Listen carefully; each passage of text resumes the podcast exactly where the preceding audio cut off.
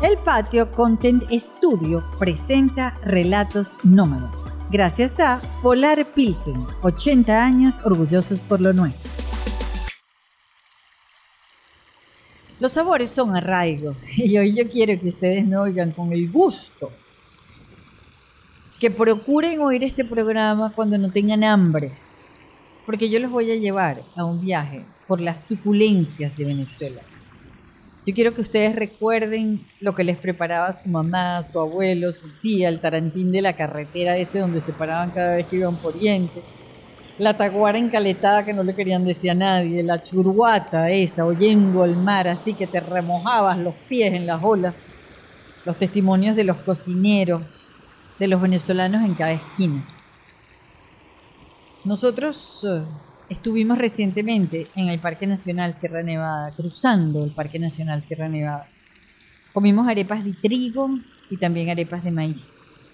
Y nos asombró ver la técnica de preparar las arepas con el pedacito de bolsa plástica, donde ponen la masa y la van aplanando allí sobre el pedacito de bolsa plástica y le van dando vuelticas así y después pasan el borde de la mano y les parecía rarísimo que las caraqueñas, y no sé quién más, creo que los orientales también, hacemos las arepas con las dos manos.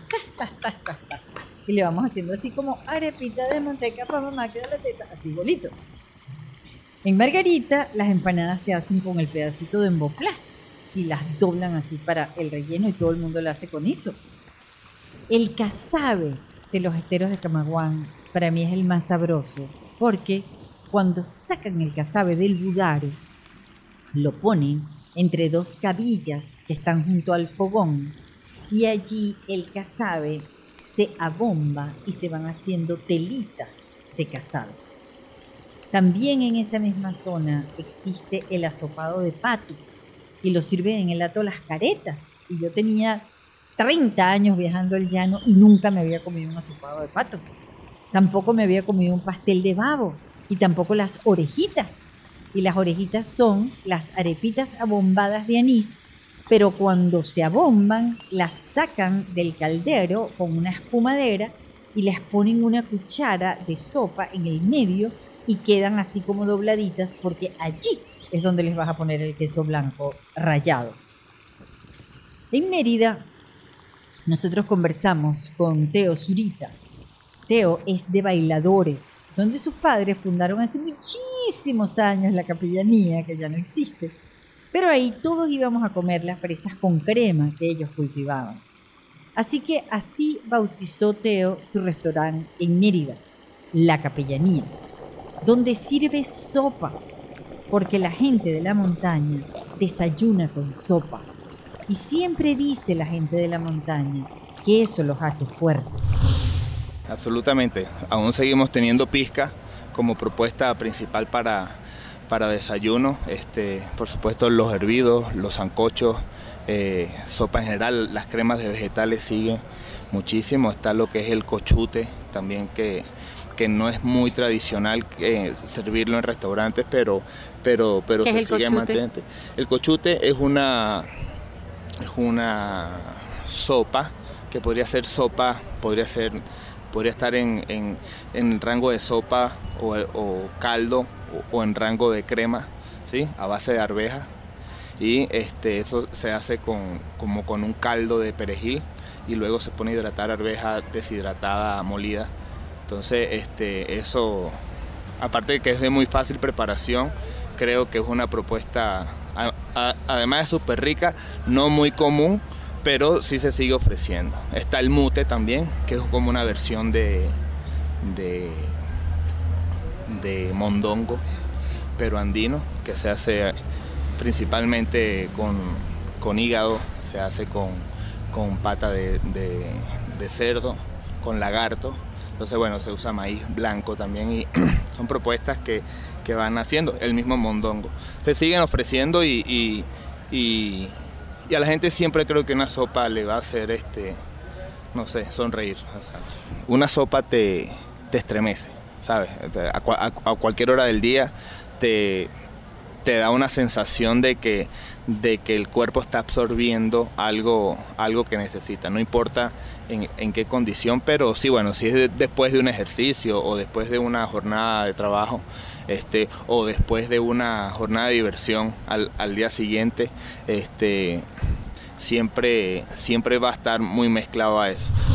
Todos íbamos a comer en el último piso del mercado de Mérida a mí me emocionaba muchísimo porque yo conocí el viejo mercado de Mérida y después cuando hicieron el nuevo mercado de Mérida fuimos a estrenarlo con mi familia para ir a comer en ese último piso, el quinto piso.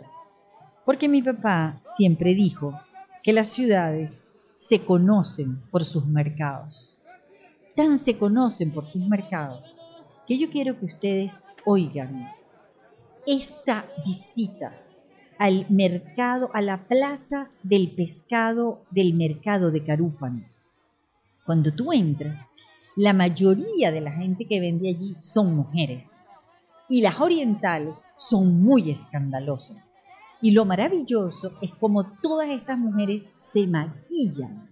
Se maquillan como, como nos vamos a maquillar nosotras cuando seamos viejas. Es que tú no parece que no te vieras entonces te pones muchísimo colorete y te pintas la boca de rojo o de anaranjado y se te sale de los labios y se te meten las arrugas que tienes arriba y abajo. Y estas mujeres además se ponen una cayena o se ponen cualquiera de las flores de esas que consiguen por allá y gritan a voz en cuello ofreciendo su pescado y tú ves cómo se les salen las penas de los caritos que dan ofreciendo el pescado. Y así ofrecen la mercancía. Oigan la plaza del mercado de Carúpano. Este escándalo que ustedes oyen aquí es el sonido de la plaza del pescado en el mercado de Carúpano, la entrada a la península de Paria. Esto tiene muchísimo movimiento todos los días del mundo y casi siempre son las mujeres las que venden aquí el pescado. Nosotros queremos hablar hoy con una de ellas, ella se llama Milagros. Y este, porque ustedes siempre están empeñados en querer comer mero, pargo, carite, que no solamente es lo más costoso, sino que no necesariamente es lo mejor. Ajá, milagro. Vamos a ver. ¿Qué pescados se consiguen por aquí? ¿Qué te llega aquí, aquí? O sea, ¿qué se vende aquí en la plaza del, pescado? Más que todo el carite, pargo, sierra, anchoa, catalana, bonita blanca, eh, curvinata, este, tajalí grande, eh, jurel. Hay un pescado muy bueno llamado medregal el medregal sirve para sopa, para freír, este, el mero igual, para sopa, para churrasco, muy bueno. Este, la anchoa sirve para freír, para sopa. Este, la catalana muy buena para sudarla. Este, ¿qué más? Eh, coro coro también sirve para freír, para asarlo. Pero vamos a volver a Mérida porque vamos a ver, Citeo Zurita cree que en el último piso del mercado de Mérida hay una auténtica representación de la comida merideña. Sí, absolutamente, absolutamente. Este refleja eh, la tradición eh, andina de, de cocina y este, tiene muchas propuestas, muchas propuestas. Hay eh, un muy buen sitio para ir a saber un poco acerca de las sopas, cómo se venden, qué cantidad de sopas hay. Y yo creo que esas son cocineras a las que principalmente se les pudiese preguntar acerca de eso. Pero sí, definitivamente, ellos tienen ahí desde sus pizcas, tienen sus mondongos, tienen sus hervidos, este, caldos, cremas, eh, bueno, eh, pastelitos bueno, sirven con queso ahumado, ¿sabes? Son muy tradicionales con lo que hacen y, bueno, eso eh, al, visitante le gusta, eh, espera encontrarse eso ahí y bueno, yo creo que este, y eso es lo que hay, deberían ofrecer, estoy totalmente de acuerdo. Una vez, hace un montón de años, Rafael Cartay, este señor que sabe muchísimo de sabores venezolanos, me dijo que la cocina regional sabe mejor en su geografía, en su tierra de origen y bueno, la verdad es que pienso que el pescado frente al mar siempre es como, como más crujiente, más fresco, más gustoso. La carne en vara, en una finca, este, o bueno, o el sancocho que te lo comes frente al río, incluso mojando los pies en el río. Pero bueno, ya ustedes, los venezolanos que andan por el mundo, dirán, ¿a qué le sabe una cachapa en Noruega? Y bueno, ¿y a qué le sabía una cachapa en la carretera de Oriente junto al mar? Definitivamente aquí vas a ver mejor. Yo creo que hay cosas, no solamente según el ingrediente en ese momento, sino, sino el ambiente, el clima, eh, el ecosistema, todo un montón de, de, elementos que, que, hay que tener presentes para, para, para que sepa para que sepa lo que sabe, ¿no? ¿Tu comida sabe a Mérida? Totalmente, totalmente, totalmente. Sabe a Mérida y te puedo decir que sabe mucho a, a, a, bailadores, ¿no? Sabe mucho a tierra y sabe mucho a, a técnica merideña, a, sabor merideño, ahumado, a, a ese sabor este, intenso de, de, conserva, de, de eso, definitivamente. A leña. a leña. A leña, sí. En un viaje a las montañas andinas me dieron saní. Y el saní es de los más auténticos sabores de Mérida. Oigan de qué se trata. Es una especia andina, es, una, es un preparado a partir de una semilla de una planta que se llama nabo. Eh, también lo llaman mostacilla del páramo. Ese viene en, en una vaina eh, que esperar, hay que esperar que seque, que craquee esa, esa vaina y luego extraer esa semilla. Esa semillita es muy parecida a la, semilla de la mostaza. De hecho son familia el, el nabo y la mostaza. Luego este, deberíamos tener en este caso la forma en la que yo lo preparo y lo aprendí a hacer es teniendo dos calderos uno con ajo otro con cebolla agregarle sal a ambos y empezar a darle paleta al calor ¿sí?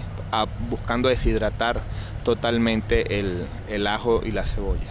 Luego juntas estas dos y le agregas la semilla de nabo y la eh, y sigues paleta, paleta, paleta, paleta, tuestas, luego molemos y luego regresa otra vez y le damos paleta, paleta, paleta. Es un proceso de como de torrefacción como el café, algo así muy parecido. Tienes que quemarlo bastante bien hasta buscar deshidratar absolutamente.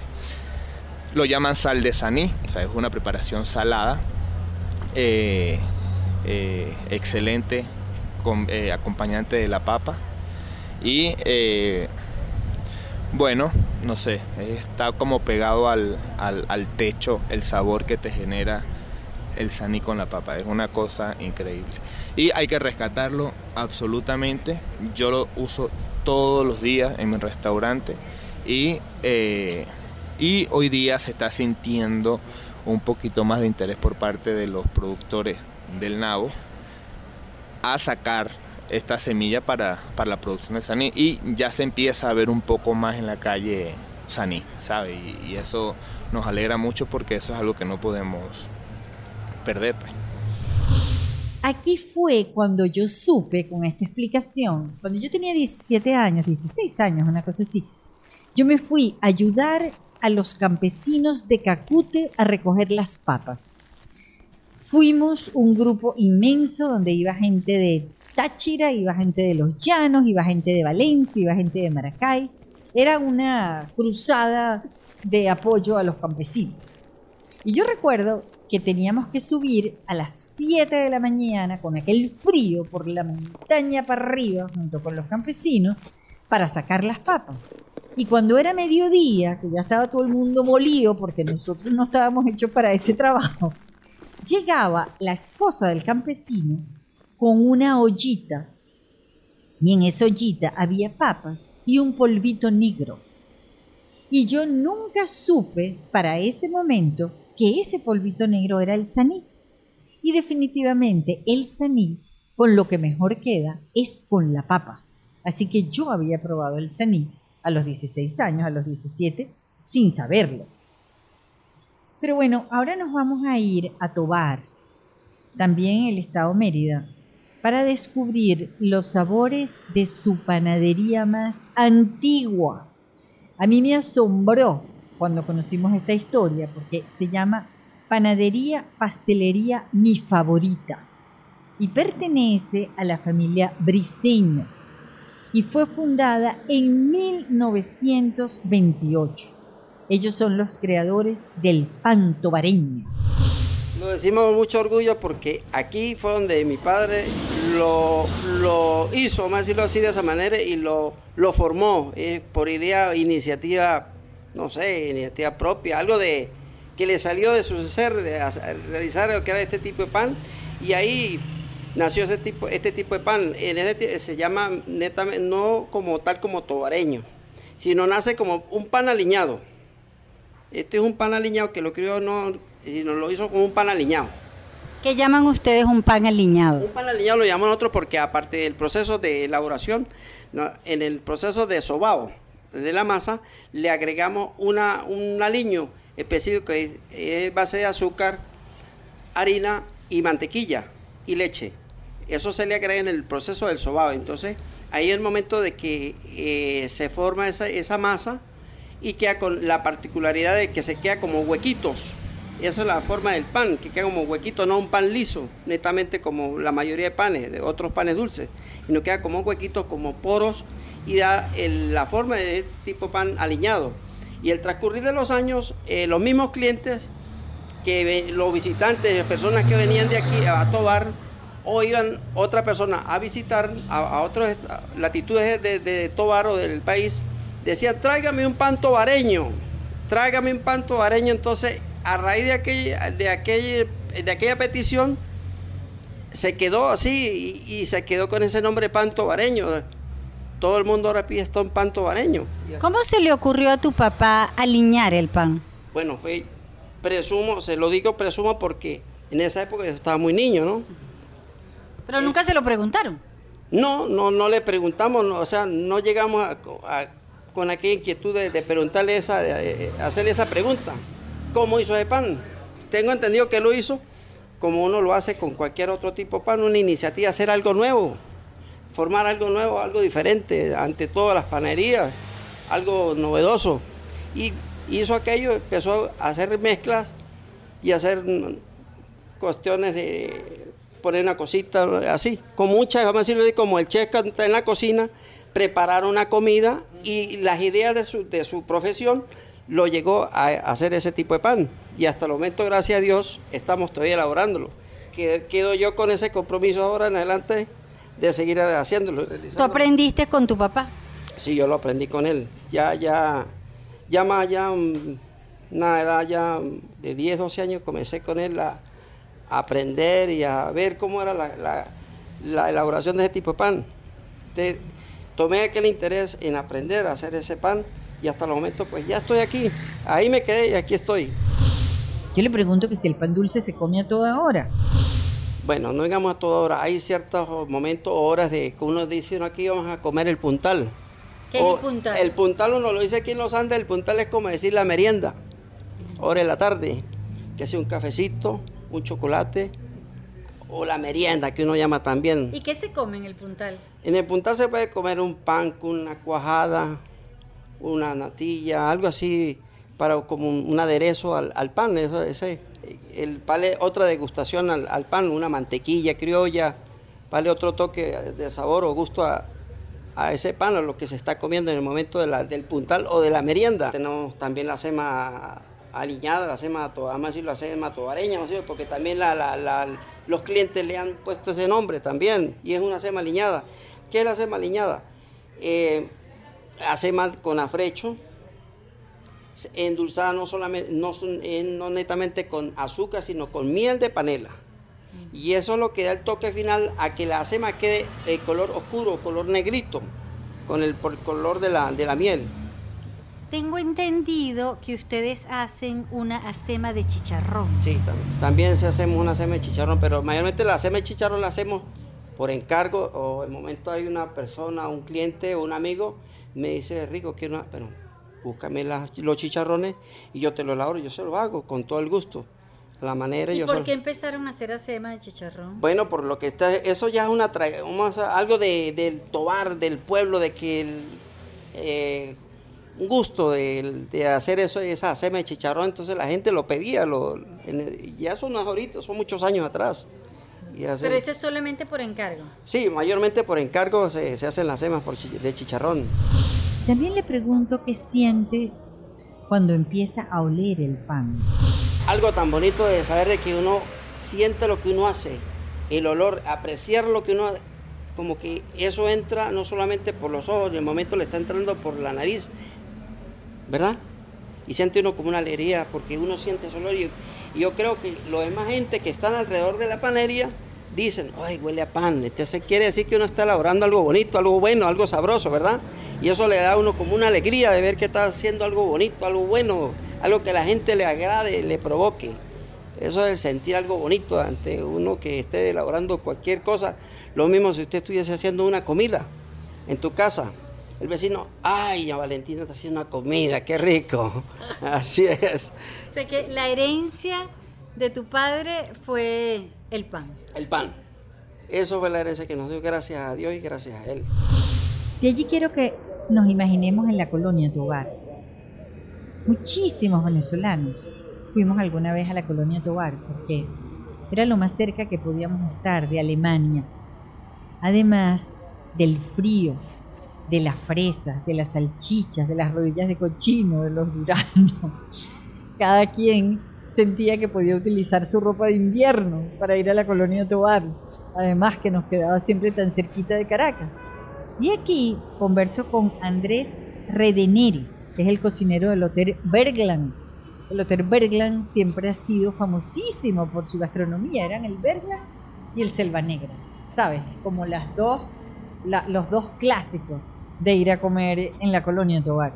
Porque yo quiero saber qué es lo que más le piden cuando van para allá la gente a comer plato alemán que aquí en la colonia no puede faltar, que es la chuleta con las salchichas, el repollo agrio, el clásico repollo agrio marinado, ¿no? Este, después hay el, pastel de carne, que es hecho con carne molida tipo, eh, digamos, como un, como un bistec, pero molido, con salsa de champiñones. Hay el roladen. El roladen es, es un bistec relleno con cebollitas, tocineta, mostaza y pepinillo estofado en una salsa de vino. Eso se sirve con una pasta que se llama Spätzle, que es típica de Suabia, de allá de la parte de, Alemania. Eh, a mí siempre me causaba eh, estupor el embojotamiento de nosotros cuando íbamos a la colonia Tobar.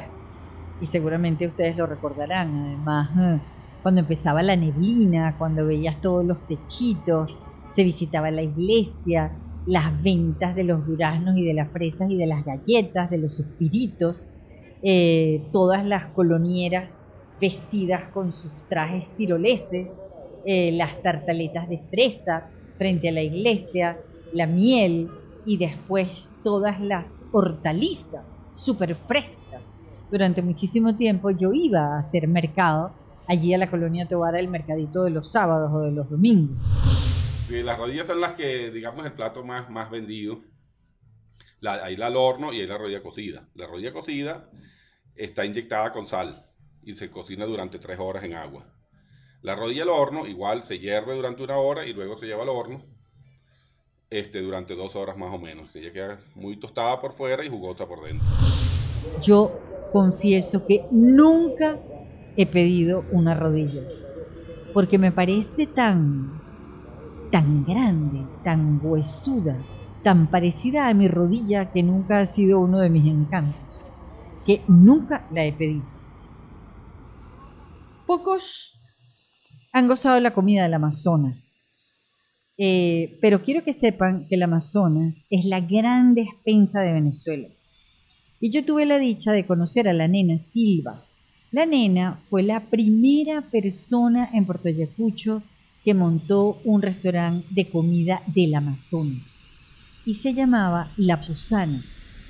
Yo supe muchísimos años después por las Yanomami que la pusana es una flor que utilizan las mujeres Yanomami para pescar y no la pueden utilizar los varones porque es una flor que por su aroma hace que pesquen más. Eh, pero bueno, este, yo, yo quiero que ustedes eh, oigan la efusividad de la nena para explicar la comida del Amazonas. Para comenzar, debo darte la bienvenida en mi idioma, Iduguaricasá, Carizarima, Valentina, Amazonas. Bienvenida, amiga Valentina, al estado Amazonas en mi idioma Baré. Soy de San Carlos de Río Negro y realmente pues este, mi experiencia como cocinera la viví en base a mis antepasados, pues eh, fueron mis vivencias los que me indujeron a, trabajar después que me jubilé y en un principio no sabía nada, nada de, de restaurante, pero sin embargo pues tuve la valentía de trabajar con nuestra gastronomía para seguir fomentando nuestra cultura y dar a conocer a los amigos que nos visitan la riqueza de cultura gastronómica que tenemos aquí en el estado Amazonas. Tenemos una variedad de frutos que realmente muchos de los venezolanos y de otras personas de, diferentes países no los conocen, como es el copo azul, el túpiro, el ceje, la manaca, que son frutos que son ricos en vitaminas y que realmente no lo conocen. Es por eso que en nuestro restaurante todavía conservamos esa política de darle a conocer a las personas que nos visitan pues el sabor de los diferentes frutos que, se dan aquí en nuestra, en nuestra selva virgen Amazonas. Cuando comemos, si no utilizamos, si no probamos la catara, que forma, es el condimento principal que está elaborado a base del yare de la yuca, del picante y de la sal y los bachacos, por supuesto, que le dan ese sabor tan originario y tan exquisito. Eso es algo que nosotros no hemos prescindido, sino que hemos conservado a través de todo, de todo, de todos los años, pues. Y esos son conocimientos que se han ido transmitiendo de generación en generación. Y es por eso que nosotros, pues, hoy día nos sentimos orgullosos que nosotros hemos trascendido la frontera del estado Amazonas y hemos ido para otros estados de Venezuela y también para otras partes del mundo. Nosotros los baré preparamos la catara con el yare de la yuca y nosotros utilizamos el bachaco tamari. En cambio, este, los cuinaves y los, los banibas, los curripacos, ellos tienen una forma característica de hacer la catara que utilizan un bachaco llamado cabeza de achuri, o sea, el bachaco cabeza picante. Entonces, este, en, algunas cosas sí tenemos cierta variación y eso es lo que nos distingue, nos da los diferentes sabores de la catara y que la catara nosotros este, le, hemos, mm, le hemos venido dando a conocer a diferentes partes de Venezuela y hay gente pues que se ha encariñado tanto con nuestra catara y, el condimento que, le hace, le da ese sabor característico como es el bachaco. Fíjate tú que en nuestras diferentes mm, comunidades indígenas eh, el alimento por excelencia, cada uno tiene su característica muy especial. Por ejemplo, hoy en día yo estoy trabajando con preparar la araña mona, ¿verdad? Y ese es un plato, eh, por naturaleza, es un alimento de los guotes, o sea, los piaroas. Entonces tú te consigues que los yecuanas, ellos comen una lombriz y que el, el, gusano de palma es muy característico en la comida tanto de los baré como de los currupacos, los anigos y de las otras etnias también, ¿ves? Y entonces todo eso eh, todo eso forma parte de nuestra gastronomía, de nuestra variedad y también de, la sorpresa que le damos nosotros a los venezolanos cuando nos visitan. Y no me queda más remedio que preguntarle a la nena por la araña mona, porque fue muy impactante cuando la comí por primera vez. Nosotros fuimos para un viaje con Bitácora, habíamos ido a la Serranía del Cuao, y de la Serranía del Cuao eh, seguimos para ir a un tobogán que era metido por allá, por la selva, y nos llovió muchísimo y, y en el camino recogieron una araña mona. Y hay una manera para, para cazarla que es que cuando ves la cueva meten un palito y le van dando, o sea, van así como torciendo el palito y la araña se monta en el palito. Entonces, cuando sacan el palito, agarran una hoja y agarran la araña como por las patas, pero procurando que no se agarre como por el culito, que es donde está el veneno, la agarran por las patas y le van doblando las patas así, la hacen como un muñoñito y la meten en una hoja para mantenerla viva. Y así la llevaron hasta el sitio donde íbamos a acampar. Y cuando llegamos allá, hicieron una fogata y en esa fogata metieron la araña viva. Y tú veías como se iban quemando todos los pelos y sonaba así. Y cuando ya estaba toda chamuscada, la sacan y entonces esa parte del cuerpo, pues de la araña, van abriendo así y van sacando la carne. Y es como, como si fuera cangrejo. O sea, como, sí, como si fuera cangrejo, tal cual. Bien sabroso y no le pones nada, si acaso un poquito de sal, ellos también las comen con un poquito de picante. La araña mona, eso me lo traen los, los o sea, los piaroas, de las diferentes selvas de aquí de Amazonas. Entonces ella, ella viene así como quien dice, te voy a hablar por todo directamente, ¿verdad? Ya son como peluitas. Entonces nosotros las quemamos, las ponemos a hervir en un poquito de agua con sal, después lo ponemos a la plancha, entonces le damos ese toque decorativo eh, con el mañoco, la ensalada de mañoco, yo le coloco también un poquito de, ensalada de túpiro y lo adorno con unos bachaquitos, pues y eso es algo bien exótico para que la gente disfrute de esa variedad. Cuando vienen la gente de, otras, de otros estados y me piden que les prepare una araña mona, cuando se los presento, bueno, para ellos, además de la curiosidad por probar cómo es la araña moda, para ellos eso se vuelven locos, comienzan a sacarle fotos, comienzan cada quien a comerse una patica, el otro un poquito y así todo, o sea, demasiado, demasiado bonito para mí eh, como parte de, esta idiosincrasia amazonense. Cuando yo era niña yo comía el ajicero y el ajicero picante y me tomaba un mingao, o sea, una yucuta caliente y eso era, eso era nuestro, nuestro desayuno y eso lo hacíamos desde niños pequeños, no teníamos edad para, para la degustación de nuestros propios alimentos. Que hoy en día nosotros estamos más conectados con, con Venezuela y el mundo, que hoy en día ven, tienen, nos, nos visitan mucho y que anteriormente nosotros por las dificultades para venir para acá eh, no nos visitaban casi. Entonces ahora resulta de que cuando la gente nos visita, consigue que tenemos variedad de frutos, eh, nuestra comida es muy originaria, eso yo pienso que ha causado una sensación de que, de que toda la gente que viene quiere conocer toda la comida nuestra. ¿ve? O sea, fíjate tú que el bachaco es muy rico en proteína. En proteína. Hoy en día nosotros ahí en La Pusana estamos ofreciendo el, el, el, el bachaco, el tamari, no solamente como condimento, como aliño y como decoración en la catara, sino que yo también los ofrezco como bachacos tostados, o sea, deshidrataditos y también yo hago bachacos en almíbar, ¿verdad? Eso sirve para, para los postres. Entonces tú te, te sirves un helado de mantecado y le pones como decoración los bachacos en almíbar y eso es exquisito, te diré. También el bachaco tostado, hoy en día lo están llevando bastante. La verdad es que yo pudiera oír a la nena por días enteros por todo su conocimiento de la cocina del Amazonas y por el profundo orgullo que siente por sus sabores. En épocas de que haya, había abundancia de pescado en las diferentes comunidades indígenas, ¿qué hacían ellos? Ellos asaban ese cualquier cantidad de pescado y después que estuviera bien asado lo metían en un pilón, lo pilaban y entonces hacían el pescado pilado que llamaban. ¿Y tú sabes con qué finalidad?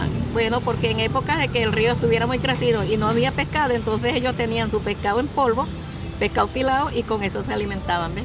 Entonces fíjate tú que el hombre por naturaleza, sobre todo el indígena, el que le ha ido dando al hombre, como decían ellos, al hombre blanco o al hombre criollo, pues esas pautas de conservación de los alimentos.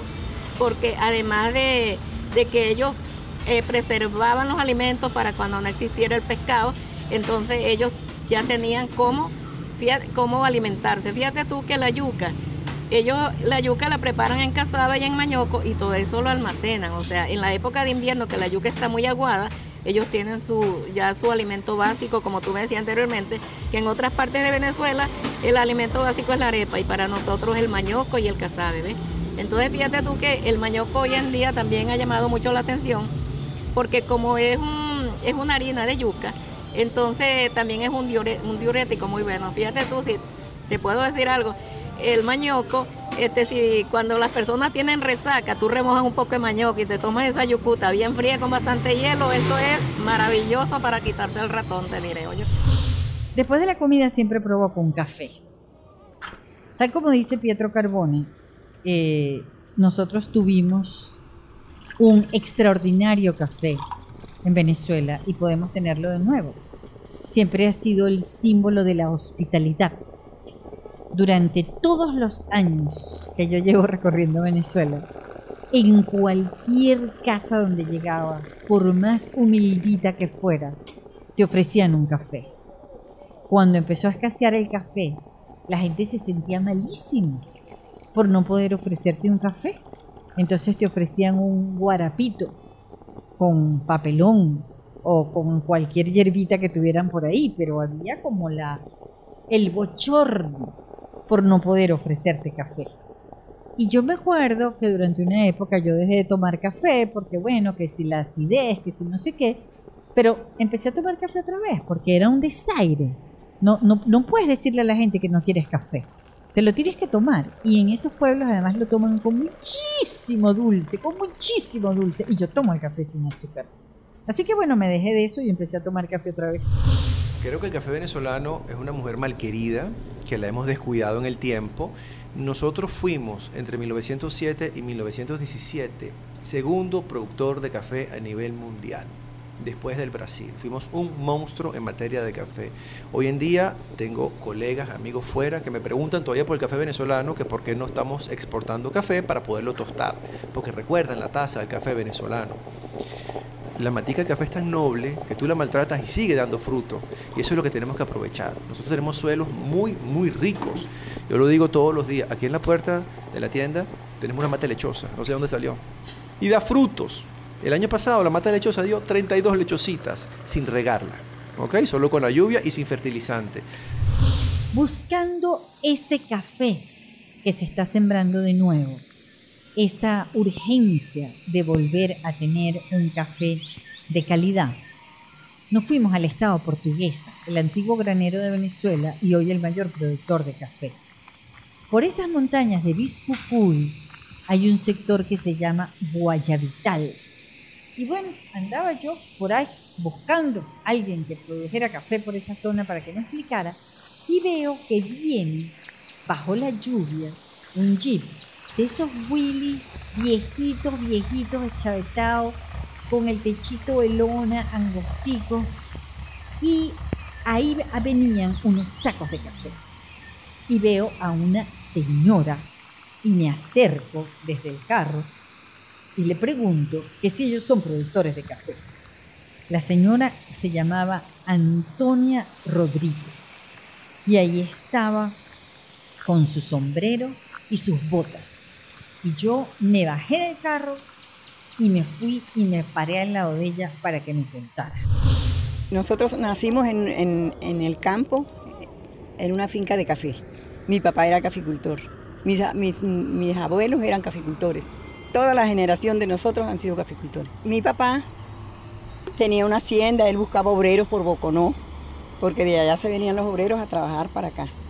Y, nosotras pequeñas, bueno, nos entreteníamos viendo los obreros agarrar su café.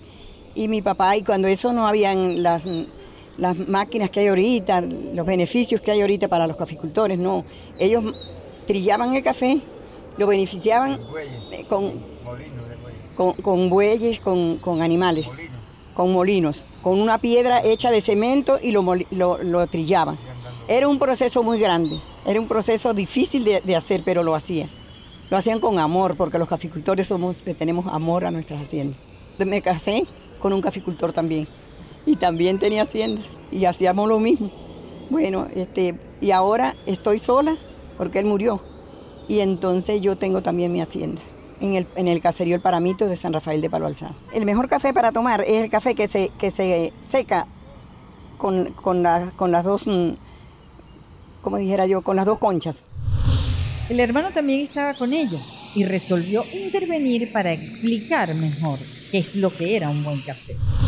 El café, para que tenga el aroma.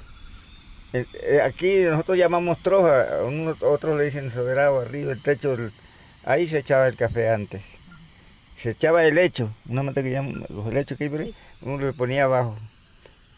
Y, y entonces zumbaba el café arriba y después cuando entraba el verano uno lo sacaba a los patios para secarlo. Por eso el café era mejor, ¿no? Ahora lo lavan, tú sabes que es puro lujo, para exportarlo, pero ya no tiene la, la aroma que tenía el café natural. Pero bueno, después regresó Antonia a contar su vida de caficultora. A veces sí, a veces nacemos, nos criamos y nos morimos en el mismo lugar con las maticas de café. sí, sí, hay que ser feliz. Con, lo que Dios le da a uno, uno tiene que ser feliz. Porque si uno se pone a, pensar, hay muchas cosas, pues entonces no es feliz. Y hay que ser feliz con lo que Dios le da a uno. Ahora yo quiero que ustedes oigan, ya que esto es solamente sonido, cómo suenan las distintas etapas del café. Fue toda una gentileza para ustedes que yo grabé en un pueblito que se llama Guarico, así sin acento, que está por el estado Lara, muy cerca de Sanare. Y ahí estábamos en la Posada de los Aticos, donde Aldemar Varela tiene una plantación de café impecable y él es un gran conocedor del café. Aquí tenemos las distintas eh, etapas del café, desde que lo recogen hasta que se convierte en un polvito. El primero son las frutas, o sea, es la cereza del café, rojitos bien bonitos. Vamos a ver cómo suenan cuando los movemos, que están sobre un platico. Claro, suena mucho platico, pero bueno. Después, el otro, Aldemar Valera, estamos con él. ¿Cómo, ¿Cómo, se llama este otro tipo de café? El otro tipo de café es pergamino. Después el de, que está la cereza maduras y pintona pasan por el proceso de, de despulpado y obtenemos el café en pergamino. Fíjense cómo suena el pergamino. Parece que fuera como una maraquita. Después, y este es como un color arena, tiene todavía la concha. Después, ¿qué viene? Después de eso, cuando está ya en pergamino, ya seco, viene el proceso del trillado del café y obtenemos como resultado el próximo paso que es el café verde. Este café verde es ya más pequeñito eh, porque ya no tiene la concha y fíjense cómo suena. Y es un colorcito verde, verde como montecito un poco seco. Ese es el color que tiene. Después que viene. Ya después de esto, entonces pasamos a, a, lo que es el tostado del café. Si lo haces en tu casa, lo puedes hacer en un caldero o prácticamente si comercialmente van a las torrefactoras y obtenemos como resultado un café tostado. Ese café tostado es negrito, negrito y es el que tiene más aroma. Y fíjense cómo suena. Que aunque tenga el platico, de todas maneras suena. Y después ese es el que se muele y entonces ya después que se muele queda el café en la taza, que lo tenemos en la taza y nos los vamos a tomar. Mmm, excelente café. Este ya es en la taza. Este es el café que produce Aldemar Valera. Y como estamos tomando café, y estoy segura que todos están sintiendo el olor del café, ¿quién no recuerda las panelitas de San Joaquín? que quedaban tan perfectas mojadas en el café y que todos comprábamos en la autopista regional del centro, que vendía y todavía vende aquella gente que tú siempre pensabas que se les iba a desprender el hombro, ¿sabes? Zarandeando las panelitas de San Joaquín, así, ¡sa, sa, sa, sa, Primero era como por toda la autopista, ahora siempre están en el peaje. Pues yo lamento comunicarles que lo que hemos comido y amamos está muy, pero muy lejos de la receta original, de la que hizo famosa las panelitas de San Joaquín en este pueblo en el estado Carabobo. Yo quiero que ustedes oigan el testimonio de Rosaura Castrillo, cuya madre la crió a ella y al resto de sus hermanos haciendo panelitas de San Joaquín con una receta y en la fábrica que heredó de la abuela. Y para empezar, en esa época no existía harina de trigo, así que se hacían con harina de almidón. Oigan este testimonio. Bueno, esas panelitas que yo recuerdo empezaron a ser nombradas porque una señora inició su producción con alguna receta que alguien le dio o le heredó de su familia y después eso fue pasando de, de generación en generación, pero con el secreto celosamente guardado de las cantidades que utilizaban. O sea, la gente sabía que llevaban huevos, que llevaban papelón. En mi casa recuerdo que era una mezcla de azúcar y papelón. Y luego le añadían la harina de almidón. Era un trabajo, era muy laborioso y eso fue, se, vamos a decir, se reprodujo en otras familias de la localidad porque una señora que estaba en ese momento, era la que hacía las panelas, que se llamaba doña Juana de Uriarte, enfermó y estaba bastante delicada de salud y el sacerdote de la población le dijo, doña Juana, ¿por qué usted no, no le da a sus ahijadas, porque no tenía hijos la señora, ¿por qué no le hace llegar a sus ahijadas la receta de las panelas de manera tal que ellas puedan vivir como usted ha vivido, que ha podido mm, vivir porque ha tenido la receta de las panelas? Y doña Juana le otorgó la receta a varias de sus ahijadas, entre ellas a una tía mía, hermana de mi mamá, mi tía Esther, que se trajo la receta y empezó posteriormente con mi abuelita a hacer las panelitas. Luego mi tía se casa y se va para Caracas y se queda con la pequeñísima fábrica de panelas mi abuelita. Mi abuelita hacía pocos paquetes, unos 60 paquetes, que eso para los que saben de panelas saben que es una cantidad muy pequeña. ¿Cómo se llamaba tu abuelita? Petra Falcón. Luego resulta que nosotros vivíamos, la familia de mi mamá y mi papá vivíamos en Valencia en una época donde las mujeres no se divorciaban, mi mamá se divorció y se fue a vivir para San Joaquín con su mamá. Mi mamá tenía cuatro hijos que tenía que terminar de criar. La más chiquita tenía como un año de nacida. Yo tenía como tres y los dos mayores ya estaban más grandes. Entonces mamá, pues si ya existía la incipiente fábrica de panelas, Mamá, que era una mujer sumamente luchadora, decidió que ella iba a empezar a hacer panelas. Pero ella no empezó de a poquito, ella empezó de a bastante. Y además, bueno, este, la sacó del pueblo, las panelas. Porque en ese momento se iniciaba la, la autopista y todavía los carros pasaban, la autopista llegaba, llegó inicialmente hasta la encrucijada y los carros seguían pasando por la carretera vieja. Nosotros vivíamos en la calle Bolívar, frente a la escuela, a una cuadra de la plaza, y entonces mamá tenía su ventana hacia la calle y separaban los autobuses y compraban panelas. La gente se bajaba, entraba a la casa y compraba sus panelas. Y ya se ponían, ya se llamaban así panelitas de San Joaquín. Sí, ya se llamaban panelitas. Siempre fueron panelitas de San Joaquín. Desde el principio, panelitas de San Joaquín. Y envueltas así en esos paqueticos como uno conoce ahora. En esos paqueticos con esos papel blanco, que era un papel de ese como de estraza. Mi mamá, que era la jefe, la gran jefe, se levantaba a las 3 de la mañana y prendía el horno.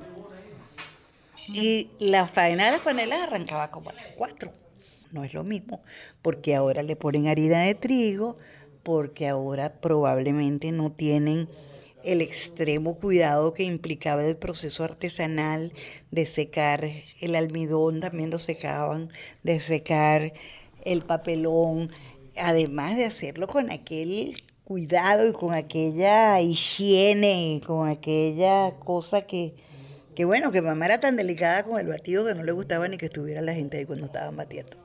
Con ella se murieron Con esas ella se panelitas. murieron esas panelitas, además, porque ya antes de que ella vivió bastantes más años, ella llegó hasta los, hasta los 80, y yo creo que dejó de hacer panelas como a los 50. Que llegó una amiga nuestra y le consiguió trabajo en la compañía de teléfono en Maracay, que se estaba iniciando, y entonces ella pues buscó un trabajo más liviano, porque... Más amable. Un trabajo más amable, aquello era un trabajo grandísimo. La gente debe haber lamentado mucho que ella... Mucho, la familia Falcón. Doña Rosa Falcón era mi mamá. Todo el mundo hablaba de Doña Rosa Falcón. Ella hacía sus panelas maravillosas y decían, las mejores panelas del pueblo son las de la Falcón. Yo no sé ustedes, pero a mí me tiene consternada esta realidad aplastante. No sé si a veces es mejor, eh, pues, no saber y te conformas con lo que hay, que son las panelitas de San Joaquín de, de ahorita. Pero podemos hacer un trato. No le vamos a decir a nadie que nosotros sabemos cuál era la antigua receta y que estas que están ahorita no tienen nada que ver con las antiguas, por caridad. Quienes hemos ido a los Roques, probablemente muchos de ustedes lo hayan hecho y lo añoran cuando están en esos inviernos por allá zumbados por esos países nórdicos o en cualquiera de esos países donde existe el invierno. Pues yo quiero llevármelos a los Roques, porque quienes conocemos bastante de los Roques, hay como dos clásicos para comer en los Roques. Uno es Forita, en Crasquí. Forita siempre está serísima, es de muy poco hablar y siempre tiene exactamente su mismo menú. Pescado frito, arroz amarillo, ensalada rallada y el ponquecito al final. ¿Tú crees que hay una cocina de los roques, una manera de cocinar en los roques? Bueno, te digo que sí porque yo por lo menos me inventé mi, mi forma de cocinar y me ha ido muy bien. Y cocino estilo Los Roques, pues. ¿Cuál es el estilo Los Roques? ¿Tú puedes describir el estilo Los Roques? Mira, lo más práctico y sabroso es tú comerte un pescado fresco. Nada de congelado. Y es donde sale el sabor.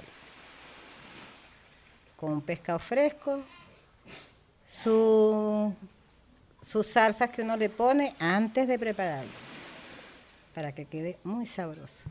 Esas son las salsas que tú no vas a decir cómo se hacen. Exactamente. Eso me, lo, me los guardo yo. Eso tú no se lo has pasado a nadie, aquí la única que cocina eres tú. Mira, no, si hay personas que han tratado de hacerlo, pero no les salen igual. Me dicen que no, que no es igual, porque yo uso mis hierbas, mis cosas que siempre consigo. Ahorita es difícil conseguirla, pero yo siempre las saco de cualquier ladito. Me las traen y preparo mis salsas. Pues. Cuando tú sales de aquí de Crasquí y vas a otra parte, ¿el pescado te sabe igual? No, no sabe igual. No sabe igual. Y casi siempre donde voy es a Margarita. Y ni siquiera ya sabe igual. Ni siquiera ya sabe igual. O sea, que tú crees que el gran pescado del país se come en los roques. Mira, yo pienso que sí, sabiéndolo preparar, sí. Porque eh, hay otra cosa. Aquí no hay charcales. El pescado más ¿Qué es charcales? Eh, los fondos de charco. El pescado más sabroso es el pescado de charco. Aquí tienes que prepararlo, condimentarlo, porque aquí es coralino y no tienen el mismo sabor. Por eso es que hay que ponerle que si el ajo, que si la soya, para que el pescado coja un sabor. ¿Y, cómo es eso del pescado de charco? ¿Dónde hay pescado de charco? ¿Cuál es el pescado de charco? Mira, el mismo que hay aquí, pero con otro sabor. Lo que pasa es que aquí uno trata de prepararlo, bueno, yo por lo menos, para que me salga con el sabor del de charco. Le pregunto a ¿cuál es el primer sabor que recuerda en su vida? Cuando yo me comía un pedazo de lebranche asado con mi arepa caliente. y también le pregunto, ¿qué olor perseguiría por el mundo entero? Mira, nosotros los margariteños, el olor que más perseguimos es el de orégano. ¿De verdad? Sí. ¿Por qué? Porque se da en Margarita. Y soy margariteña. Margarita, donde quiera que te pares hay un olor orégano. No sé si es que uno lo lleva ya en la, en la mente o cómo es, pero es el orégano favorito del margariteño. Pues. ¿Y qué es lo que más te provoca cuando estás bajo aquella chapa de sol en los roques? Una polar pilsen, helada, helada, frente al pescado frito, con aquel orgullo por todos los azules del universo expresados en los roques. Polar Pilsen, 80 años orgullosos por lo nuestro. El otro clásico de los conocedores en los roques es Paín, en Carenero. A mí sí que me emociona llegar donde Paín, porque primero Carenero tiene aquella laguna tan curiosa atrás, donde ves todos los colores de los roques las formaciones coralinas y encima aquel rancho de Paín siempre pulcro, con la playita enfrente y una cocina tan pero tan ordenada que tú juras que por ahí pasa todas las mañanas Marta Stewart o la japonesa esa Yoko Choco que hace cosas de orden, porque todo está por tamaño, por colores, los estanticos, perfecto, los, los eh, condimentos, todo, todo, todo está allí perfecto. Y después sus tres mesas que tienen el lado de enfrente para que uno vaya a comer. Todo lo que yo preparo es lo que yo pesco, por lo menos cuando es la temporada de langosta. yo pesco la langosta y yo se la hago a los turistas. Los lancheros me traen a los turistas y yo le hago cevichito de pulpo, le pongo pescadito frito, que es bien, que bien sabroso el coro que tú te comes, Valentina. Ese coro es bien sabroso. Bueno, y médico es de eso. Ya yo aquí vivo de, de la cocina. De la cocina, ahorita vivo de la cocina. Le pregunto también a Paín cómo prepara la langosta, porque veo sus mesas, sus arepas en forma de corazón, y la verdad es que lo único que quiero es sentarme a probar todo lo que hace Paín. Es un plato que eso es muy, eso es muy exquisito. El plato de langosta es un plato que es muy exquisito y eso lleva, lo primero y principal, uno tiene que ver la langosta, que la langosta no, tenga la venita esa por el medio, porque si tú usted se la pone, ahí en la mesa y si tiene esa venita que tiene, el, que tú le dejas a la langota, le cae mal, le cae mal al turista. Pues. ¿Por qué? Porque esa es una vena, es una, una vena que tiene que le enferma el estómago al turista. Entonces uno tiene que limpiarla bien, tiene que tener todo, tener todo en orden, pues, porque no es nada más la cocina, no es, la cocina no es que yo por menos me voy a meter a cocinar, no, la cocina es la cocina tiene, tiene uno que tener muy, muy bien las cosas, la va con vinagre y, lo que, y lo que te digo, pues la langosta lleva un proceso que no, tú no la puedes dejar que se muera por lo menos una hora que tenga muerta y se la vaya a poner a un turista, porque eso, eso trae, eso trae como un, como un virus, pues. ¿Ah, sí? Eso trae un virus. La langosta no se puede comer que tenga mm, por menos dos horas de muerta, no te la puedes, no te la puedes comer, porque eso, eso te enferma. Tienes que cocinarla viva. Tienes que cocinarla viva, cocinarla viva, cocinarla viva. ¿Y ella grita? No, cuando si, si tú no la quieres ver gritar, tú la metes en un tobo con agua dulce y ahí la ahí rapidito. Y luego después la metes en el agua cuando esté hirviendo. Mm. ¿Cómo la preparas cuando la haces con pasta? Mira, la, pico, primero pongo a sofreír los aliños. ¿Qué aliños pone? Ajo, cebolla, perejil, cilantro. Eso, el ajo, el, ajo es una, eso es lo que le da el toque, toque a la cocina, el ajo. Y la pongo a sofreír bien con aceite de oliva y después le, coloco, después que esté lista la pasta, le coloco eso a la pasta. Hago una salsa, se hace una salsa con eso. Pongo a sancochar el pulpo y lo pico en, en cuadritos pequeñitos, pequeñitos. Eso lleva ají, lleva cebolla, cebolla morada y ají dulce, limón y aceite y aceite de oliva. La estrategia es que se coma el pescado vivito, que llegue ahí, que yo lo componga vivito y de ahí para el sartén. Eso es, pero debía buscar por lo menos uno pescado y meterlo ahí en el freezer. No, no, eso no, eso no tiene gusto. El pescado es traído del, del mar, componerlo y para el sartén. También quiero saber qué es lo que más le gusta comer. El corocoro. El corocoro es. Yo no cambio un, un corocoro por nada. Ni por, un, ni por una rueda de mero, ni por una rueda de paro. ¿Por qué? ¿Qué tiene el corocoro que te gusta tanto? Bastante gusto. Gusto. Sí. Y al pescado yo no le echo ni adobo ni nada, solamente el sal. Un tico de sal y más nada. Y de los roques, vámonos al otro extremo de la costa, a la Guajira.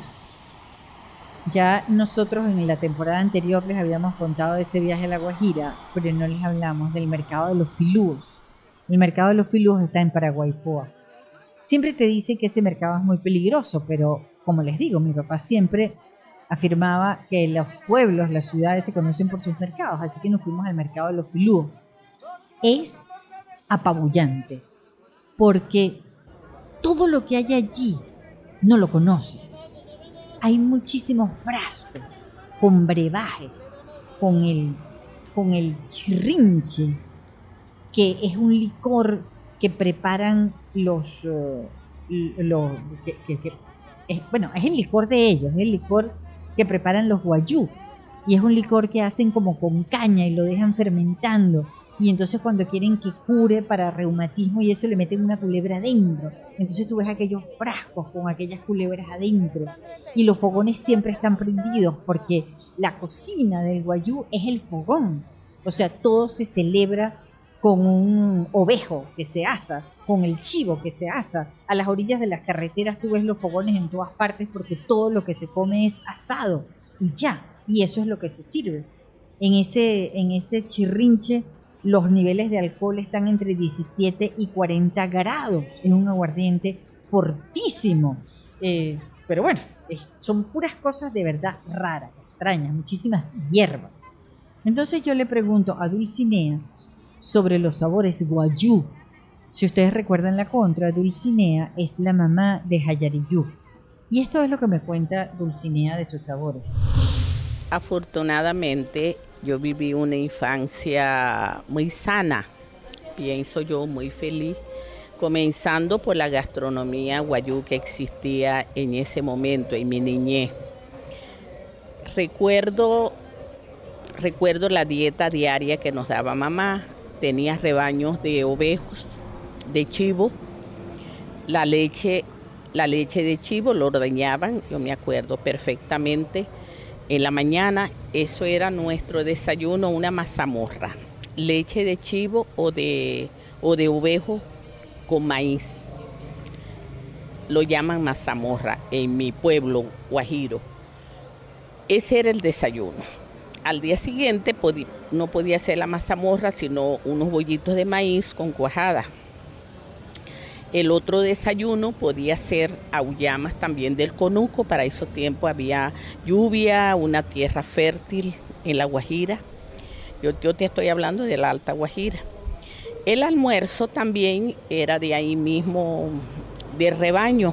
Podía ser un sancocho de espinazo de ovejo con maíz, con aullamas de ahí mismo del huerto familiar, con pepinos guajiro que son muy saludables la cena, por lo general, también podía ser mm, eh, con cuajada o podía ser unos bollitos de maíz con cuajada o podía ser también, mamá tenía unas vaquitas o podía ser, porque yo tenía una vaca. Mi abuelo, mi abuelo siempre me decía, ay, ya va a venir tu vaca, pero si no le cantas a la vaca se llama, se llamaba paraguanchón. Entonces yo cantaba, improvisaba paraguanchón, paraguanchón para que viniera la vaca. Ordeñaban la vaca y a mí me daba mi abuelita una totuma una taza de leche de vaca directamente, sin hervir y sin nada. Y eso nunca me hizo daño, jamás, lo contrario. Ya tengo la edad que tengo, que ya más o menos tú lo sabes, Valentina, muy sana. No tengo, no sufro de nada. ¿Qué significa Paria en mi vida? Ustedes recuerdan la indomable. Paria debe ser de las zonas de Venezuela donde a mí más me gusta ir y se ha vuelto tan complicado coger para allá. Pero yo quiero que conozcan las empanadas de Aide Jiménez al lado de la iglesia en la Plaza Bolívar de Río Caribe, porque quien sabe de empanadas dice que siempre hay que comerse las empanadas en las esquinas o en las plazas, por toda Venezuela. Mi principio de ser empanada fue yo siempre en mi conocimiento, la abuela mía que hacía sus empanadas, la señora Margarita Jiménez de este pueblo de Río Caribe. Luego yo hice todos mis intentos y logro a tener 22 años haciendo mis empanadas de cazón, de chorizo, de queso, carne mechada, carne molida y pollo esmechado. Tengo la harina, después de la harina, el azúcar, la sal y un toque de harina y trigo. El secreto no es la harina y trigo, el secreto es un punto de lo que uno tiene, cómo saberla amasar porque ahorita cuando no tenemos harina de trigo, le echamos avena, le echamos maicena, tenemos otros tipos de ingredientes que echarle a esa harina. El típico aquí de este pueblo de Río Caribe es el cazón, la empanada es de cazón y de queso. Ese es el típico de este pueblo de Río Caribe. Yo te como la empanada, pero es fría. Porque te parece que ahí le queda como más el sabor. Sí, señor. Ahí está un sabor que es como es la empanada.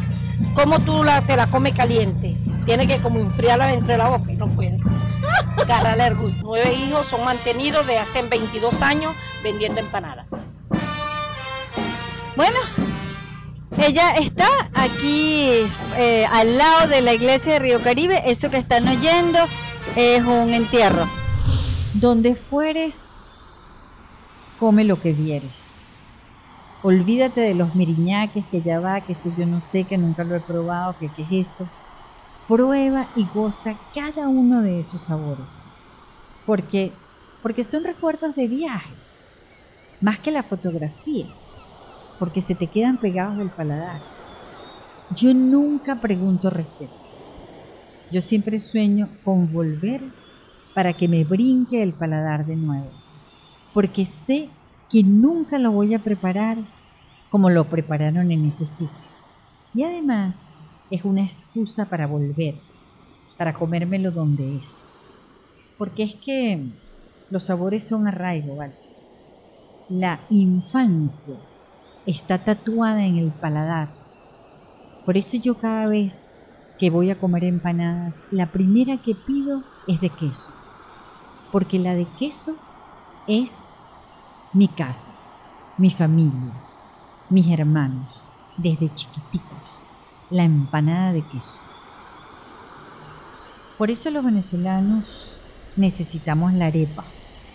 Así estemos en Australia, en Noruega, en Italia, en Estados Unidos, en Francia. La hallaca siempre nos va a sonar a aguinaldos, a familia. Por eso podemos llorar cuando nos sirven un pequeño o arrancar a bailar un paso doble porque el pequeño sabe a matrimonio. Sí, los sabores son arraigo y de eso sabemos muchísimo los venezolanos.